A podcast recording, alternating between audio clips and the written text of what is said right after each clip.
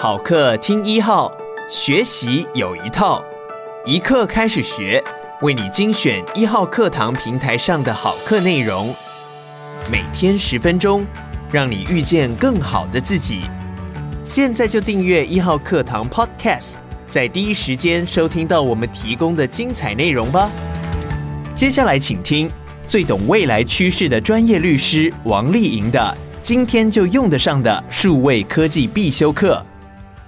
大家好，我是王丽颖律师。比特币白皮书在二零零八年全球金融海啸冲击的当下发布，带动区块链 （blockchain） 与加密货币，或者称作虚拟通货 （cryptocurrency） 整体产业不断演化。你对链圈或是币圈的观察是什么呢？未来十年你的想象又是什么呢？我想象有那么一天，当我忽然想去北海道滑雪，我的手机、电视、智慧音箱都因为具备人工智慧，不约而同推荐了五颗星行程。只要我 say yes，机加酒一秒搞定。无奈年关将近，手头比较紧，我只好从纯网银借了一笔钱。不过反正是跨境通用的加密货币，当地也都支援电子支付，所以不用急着机场换汇。因为大部分都待在雪场，租车的时候我选择了 Pay as you go，开多少算多少的车险，也省了荷包。最棒的是，透过去中心化身份识别机制 （Decentralized Identifier, DID），这一切的交易都是在 5G 系统万物联网的情境下，自动执行智能合约 （Smart Contract），从我的电子钱包直接扣款，快速又方便。你知道刚刚这一段白日梦有讲到我们全部课程的哪些关键字吗？准备一号课堂录音的过程虽然很紧凑、很辛苦，但是我发现跟平常断断续续写文章最大的不同，就是所有看似无关的主题，最后都可以系统性理出一个头绪。比方说，听完全部课程，你一定知道每一个主题都跟数据两个字有关。你也会发现，随着全球各地的 5G 布局落地，物联网装置也将翻倍成长。人工智慧有更坚强的大数据支撑，区块链技术强化物联网时代的边缘运算 （Edge Computing），加密货币则协助串接从资讯流到金流的最后一里路。我们系列课程的每一个主题都会在2020年交织成相辅相成的复杂网络。这些非典型的新兴科技与商业模式，将会与传统主流路线产生黄金交叉与爆发性的开展。收听这一系列的课程，就是帮助我们准备好迎接新的主流、新的常态。关于区块链，可以解释的方式有很多，但我发现朋友们最容易接受的一种说法就是 “Blockchain is the new Internet”。为什么呢？因为 Internet 和 Blockchain 相同的地方。在于 peer to peer，也就是点对点的本质，减少中间人，减少资讯不对称，同时达到跨境无国界的运作。而主要的差异则在于，Internet 是进行资讯 data 的传递，而 blockchain 是进行价值 value 的传递。简单说，在 Internet 的架构下，当我传一张照片给你，其实是传一个 copy 副本给你，你有一份，我也有一份。这对资讯的传递非常方便，但是就完全没办法进行价值的传递，因为当我要付你一块钱，运作上不能你也一份，我也一份。Blockchain 的技术可以做到我这边减一，你那边加一，正好解决价值传递的问题，因此被称作 The Internet of Value，价值的网络。换句话说，当既有的痛点在于价值传递，尤其是跨境的价值传递的时候，区块链就是最好的解决方案。这也解释了为什么区块链发展初期，环绕加密货币的应用是对使用者最直觉、最有感的情境。你还记得在 Messenger、WhatsApp、Line 普及之前，我们打越洋电话有多麻烦、多昂贵吗？那你有发现，今天的我们还在用很麻烦、很昂贵的方式在进行跨境转账吗？Internet 透过点对点的资讯传递，帮我们解决了越洋电话的问题。未来，Blockchain 透过点对点的价值传递，也会帮我们解决跨境转账、跨境借贷、跨境投资这些所有跨境金融的问题。虽然区块链的应用不是只有币，但单单是币的应用已经足以影响各行各业的我们。不过聊到这里，我们还是一如往常要先定义一下什么是加密货币，否则很容易各说各话。加密货币在法律上至少有四种完全不同的定义，包括一 commodity 商品，二 security 证券，三 digital asset 数位资产，以及四 currency 也就是货币。你可以理解第一种定义，commodity 商品是像汤姆熊代币、游戏点数、礼券等等，为了代币经济 （token economy） 这个由来已久的商业模式所设计的代币。透过区块链技术，用加密货币的形式来运作，被称为 utility token 功能性代币，本质上就是一种商品。第二种定义，security 证券。就是过去大家在讲 ICO Initial Coin Offering 首次代币发行，或是 STO Security Token Offering 证券代币发行最重要的概念，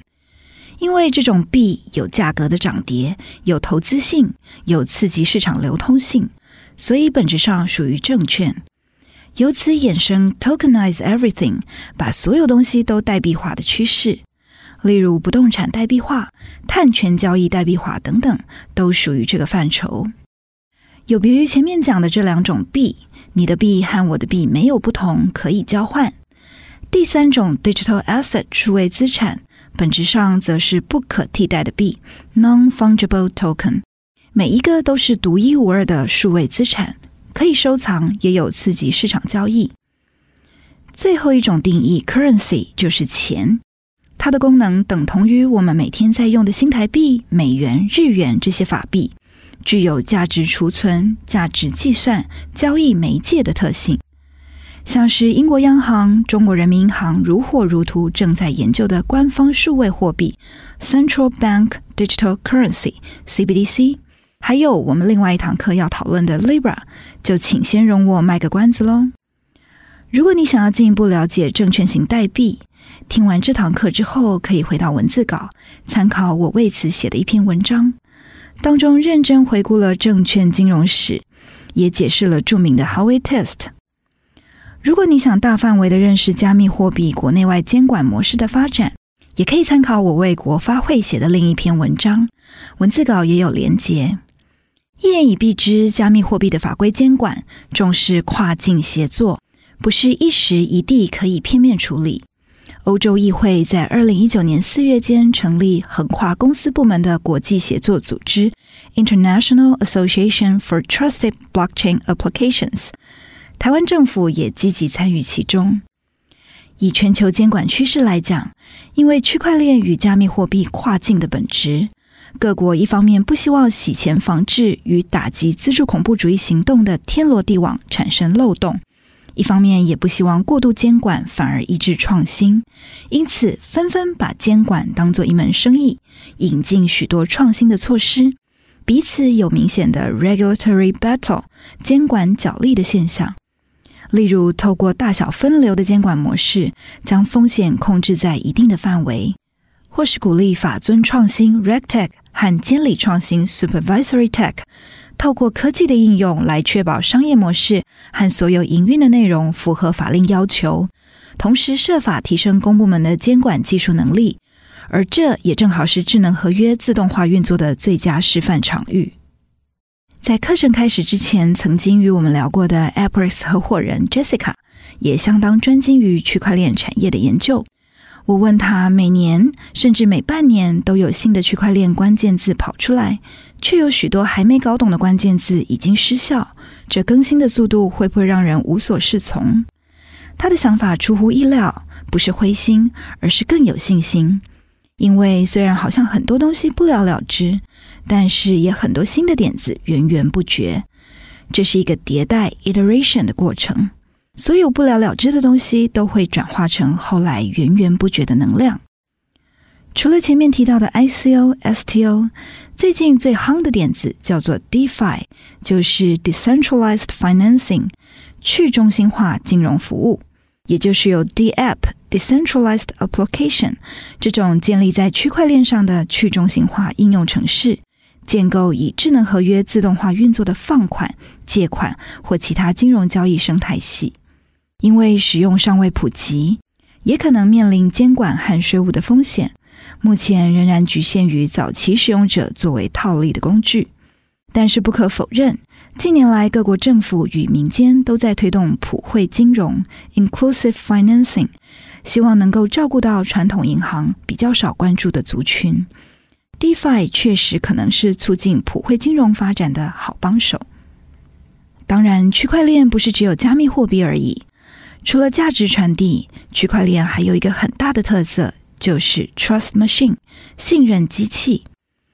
刚刚一直提到智能合约四个字，现在让我来为你解释一番。身为律师，最常被问到怎样的合约才是有效的合约？你知道吗？当你在便利商店买可乐，一手交钱一手交货，就已经跟店家成立买卖合约了。当你在贩卖机买可乐，则是把缔约和履约的过程借由机器加以自动化。如果机器故障没有交付可乐，我们可以请求退币，也就是解约。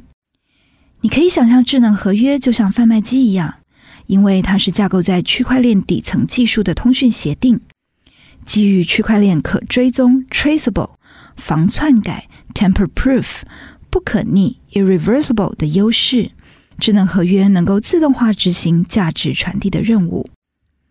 前面提到加密货币的发行，或是社群、娱乐、媒体、教育等等领域的代币经济，以及各种 DeFi 金融服务，都可以透过智能合约加以实现。同样的，基于可追踪、防篡改、不可逆的优势，区块链也可能为人工智慧所衍生恶意造假、演算法歧视、数据垄断等种种问题找到答案。我们在聊 Libra 的时候，会看到他们在白皮书中埋了一个去中心化身份识别技术 DID 的梗。而 DID 这种为人或机器配置数位身份证的技术，除了可以作为各种代币经济与金融交易的基础之外，同时开启我们对于资料归户 （data linkage） 这个概念，进一步应用在数位行销、社区媒体、精准医疗、物联网等等领域的想象。也就是透过 DID 确保数据的归户与连接，必须以使用者的意愿为前提。数据可以随使用者的控制游走在不同服务之间，平台中间人的角色将因此被弱化。目前开发者提出的各式各样 DID 解决方案多达数十种，分别建立在 Bitcoin 比特币、Ethereum 以太坊或 IOTA Tango 这些技术架构上。其中，IOTA Tango 没有中文翻译，但它的重要性在于它是专门处理物联网机器对机器 （machine to machine） 之间的数据流和金流的加密货币技术。业界看好它可能发展出各种情境的资料市集 （data marketplace），让数据成为有价的资产。数据拥有者在提供数据的同时，可以获得数据使用者给付的对价。当然，区块链既然号称可以行塑数位化的民主，发展过程绝对不能忽略数位落差与弱势保护。我在另外一堂 DID 的课程也会跟你一起想一想。此外，我们在往后 5G 与数位转型的主题当中，还会进一步讨论以人为本的数位社会未来愿景。区块链天生擅长与机器对话，协议里又留着去中心化、以使用者为中心的基因。随着五 G 技术开展，当物联网应用方方面面渗透我们日常生活的那个时候，即便我们还是讲不清楚、说不明白区块链的技术细节，都可能在不知不觉中一同参与了新一代的典范转移。但是，身为业者的你，如果还是不知不觉，可就糟糕了。人家说，掌握未来最好的方式就是亲手创造它。你觉得呢？先聊到这里，我们下次再见。感谢你收听一课开始学，鼓励你现在就下载一号课堂 APP，购买今天就用得上的数位科技必修课，收听完整课程吧。也鼓励你把一号课堂 Podcast 分享给你的亲朋好友，每天十分钟，遇见更好的自己。一号课堂。